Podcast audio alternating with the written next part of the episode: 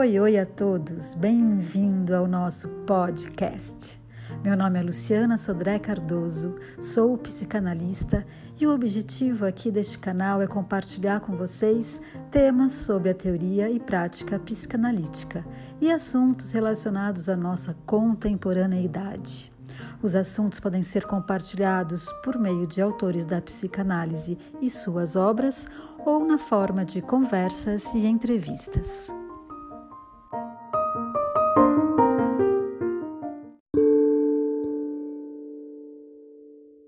Esse episódio é a segunda parte do livro de J. Adenásio, Por que repetimos os mesmos erros? Aqui eu vou dar continuidade ao tema da repetição, mas com enfoque na repetição patológica e especificamente na questão do trauma. No episódio passado, a gente falou sobre emoções infantis não representadas simbolicamente no psiquismo da criança. E quando não há uma representação simbólica, cria-se um trauma ou uma sequência de pequenos traumas. Para que uma série de repetições patológicas acontecesse, foi preciso que houvesse uma emoção infantil violenta, sem representação simbólica no psiquismo, e recalcada, a tornando inconsciente. Uma emoção que apareceu na infância ou na puberdade e que reaparece novamente alguns anos mais tarde, na idade adulta, sob a forma de alguma experiência perturbadora que se manifesta em algum sintoma. Mas que passado traumático é esse que retorna? De que natureza é essa emoção infantil que aparece aqui no presente e faz sofrer? Essa emoção infantil é uma emoção aguda e violenta na idade da infância ou da puberdade.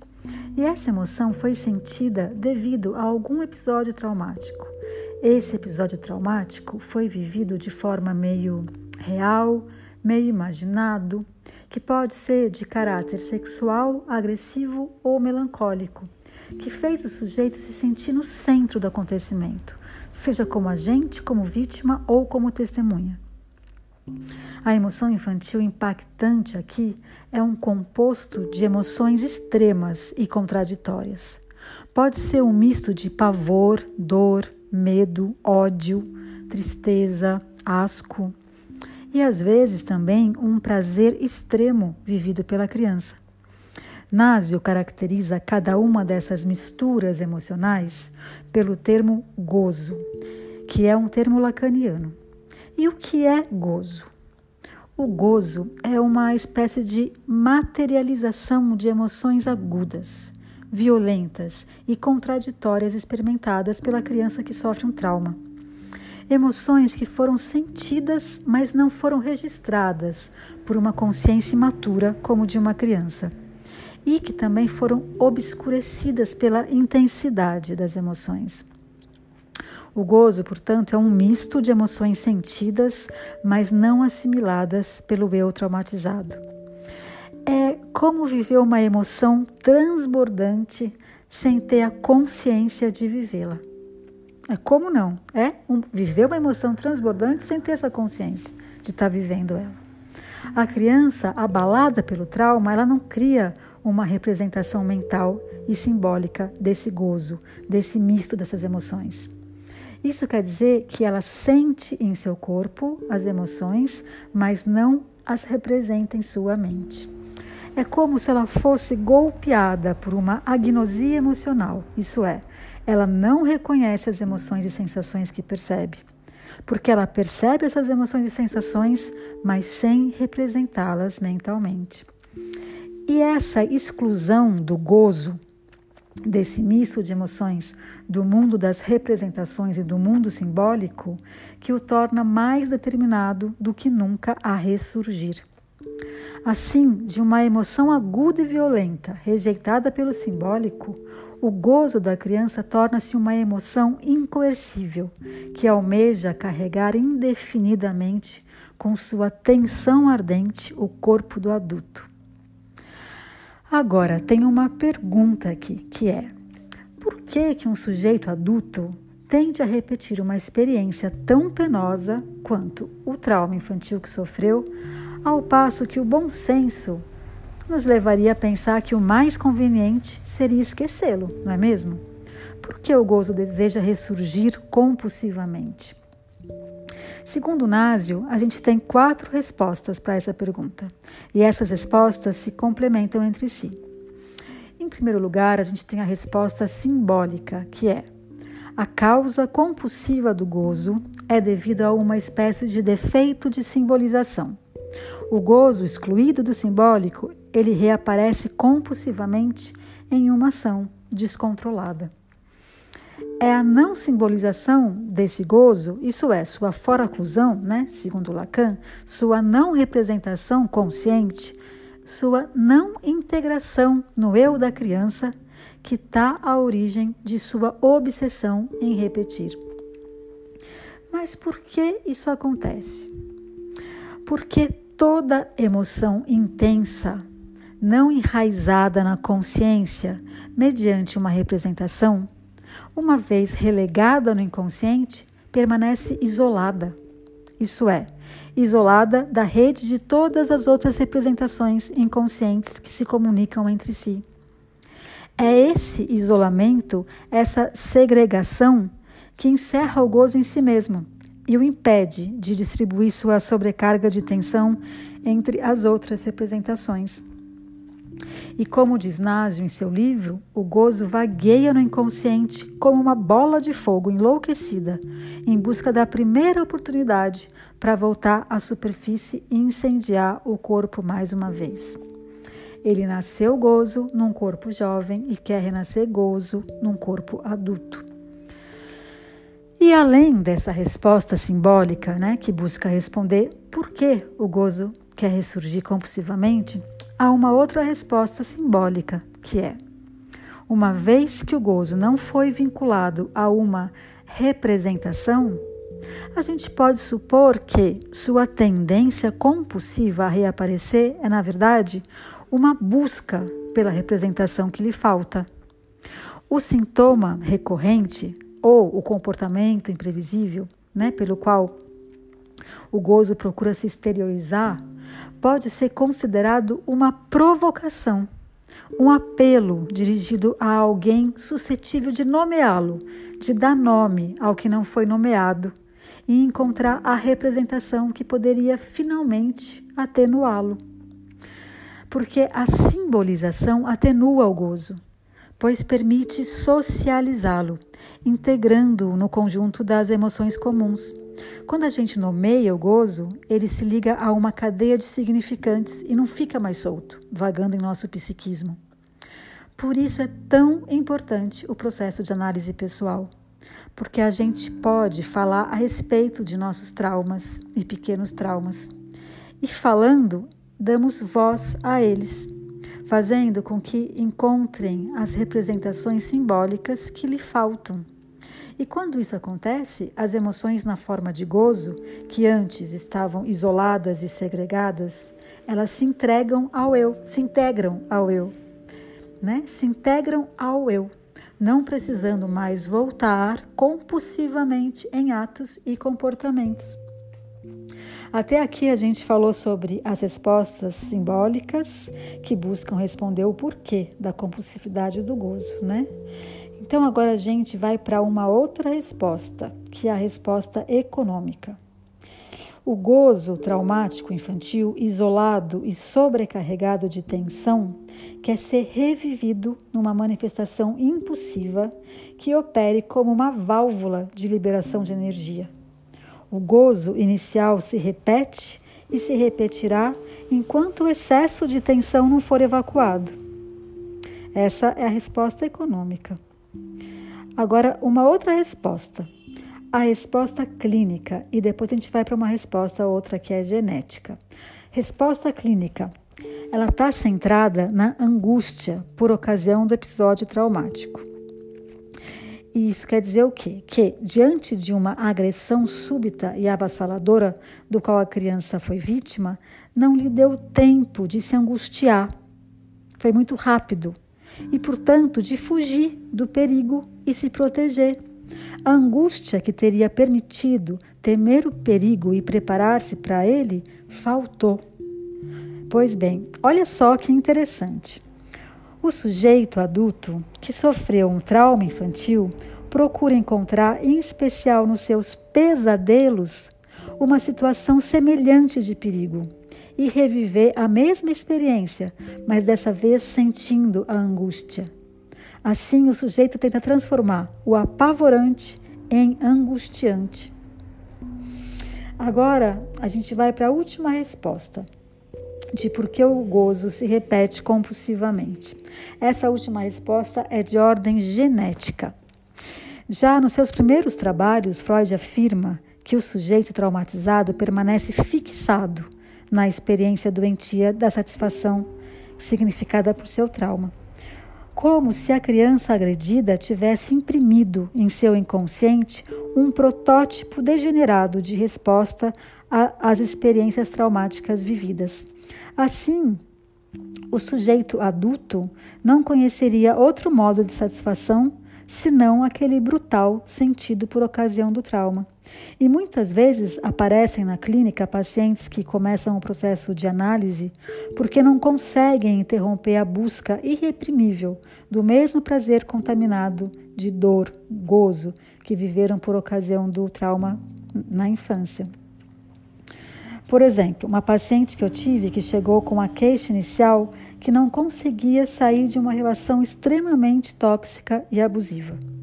O casal se separava depois de uma explosão violenta de agressões verbais e poucos dias depois voltavam.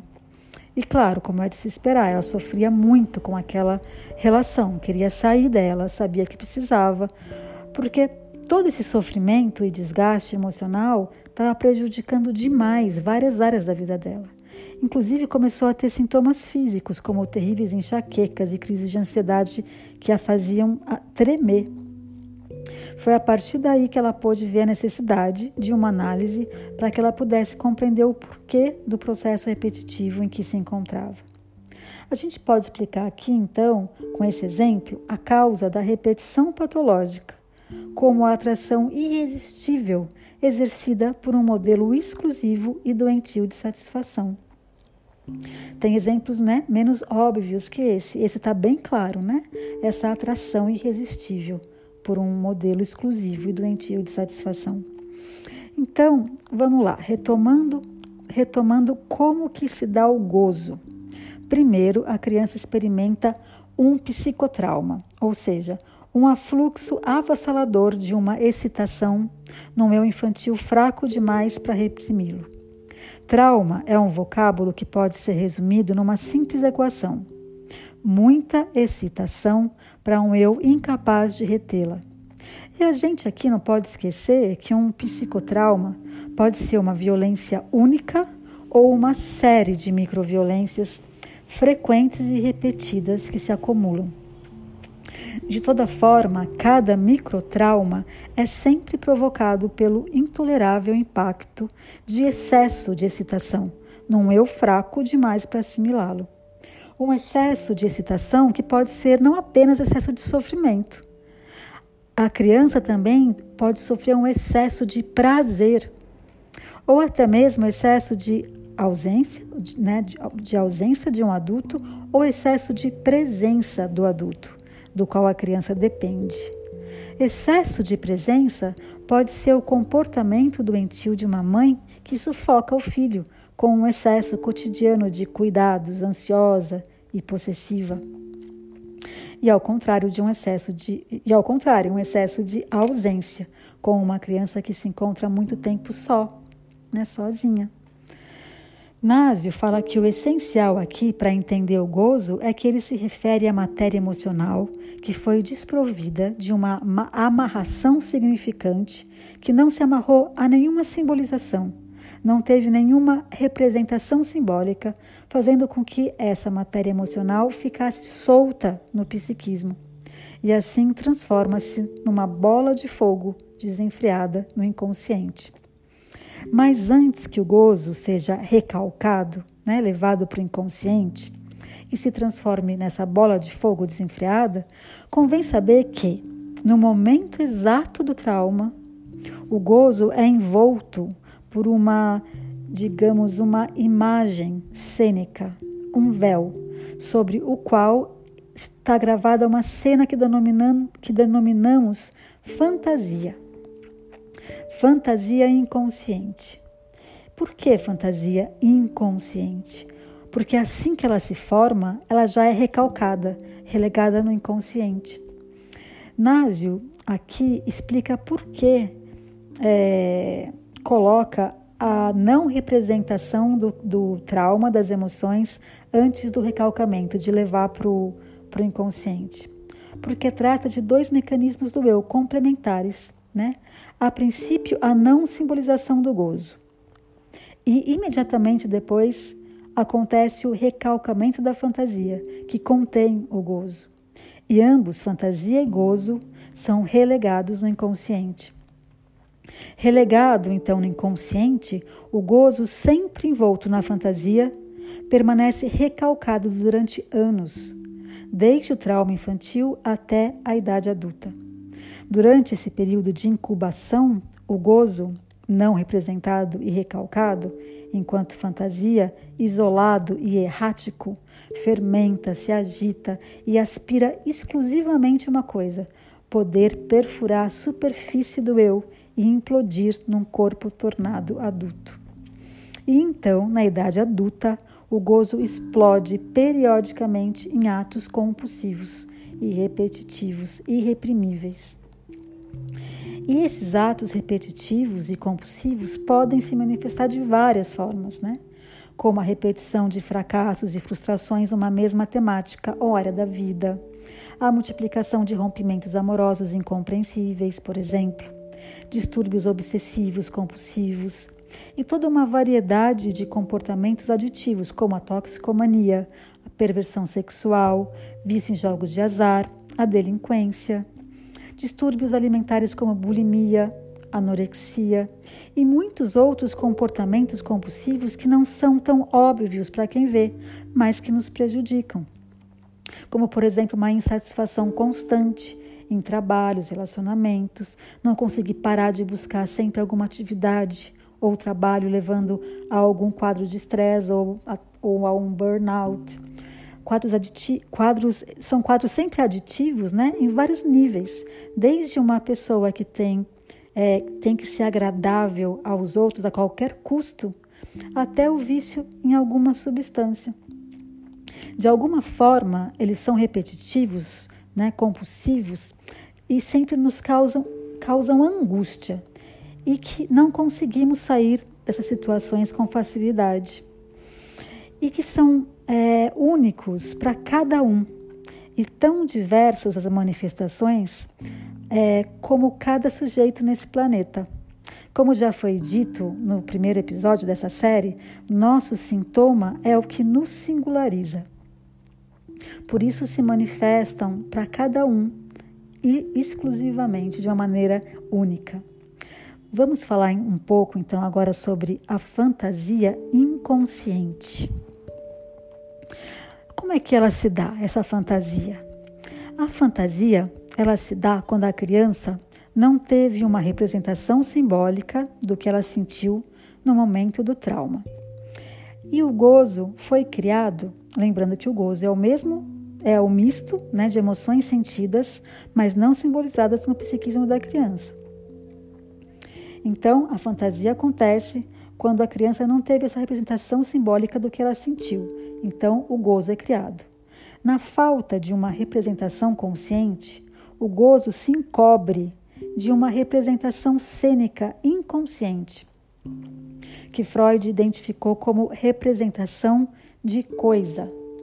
O gozo recalcado, portanto, é depositado numa cena cuja ação se congelou numa cena fantasística. Uma cena apenas esboçada, de contornos imprecisos. Uma cena que flutuará no inconsciente da criança, do adolescente ou do adulto que ele virá a ser que flutuará no inconsciente, mas não surgirá na consciência. Uma cena fantasística, uma cena né, de fantasia, é a marca deixada por um psicotrauma no inconsciente de uma criança ou de um pré-adolescente que foi vítima ou se imaginou vítima, de alguma agressão ou violência, seja ela física ou não, ou que sofreu regularmente microtraumas durante um período de vida. A cena é, de fantasia é a lembrança inconsciente de um psicotrauma infantil. Para que essa cena ou imagem se torne consciente, aí é necessário um trabalho profundo de análise e também a instalação de uma relação transferencial de confiança com o analisando o paciente com o analista, né? A fim de que ele reviva em diversas ocasiões o gozo traumático e assim consiga dissipá-lo. Násio ele diz que a criança traumatizada será ao longo de toda a sua vida como se fosse parasitada, até mais que parasitada, impregnada por uma cena ou um conjunto de cenas nocivas que ela não vê, mas que dita as ações e escolhas compulsivas. É uma fantasia, né, que está à deriva no inconsciente. E para finalizar, eu vou citar aqui uma frase do Freud que é: Nada na vida se perde, nada desaparece do que se formou. Tudo é conservado e pode ressurgir. Tudo que é vital para nós hoje repete o que já foi. E segundo Násio, essa verdade é o primeiro ponto que deve orientar nosso espírito de analistas, terapeutas, quando ouvimos o paciente expressar para a gente o seu mal-estar. Escutando a sua queixa, a gente sabe espontaneamente que o que ele vive hoje é obrigatoriamente a repetição do que ele viveu ontem.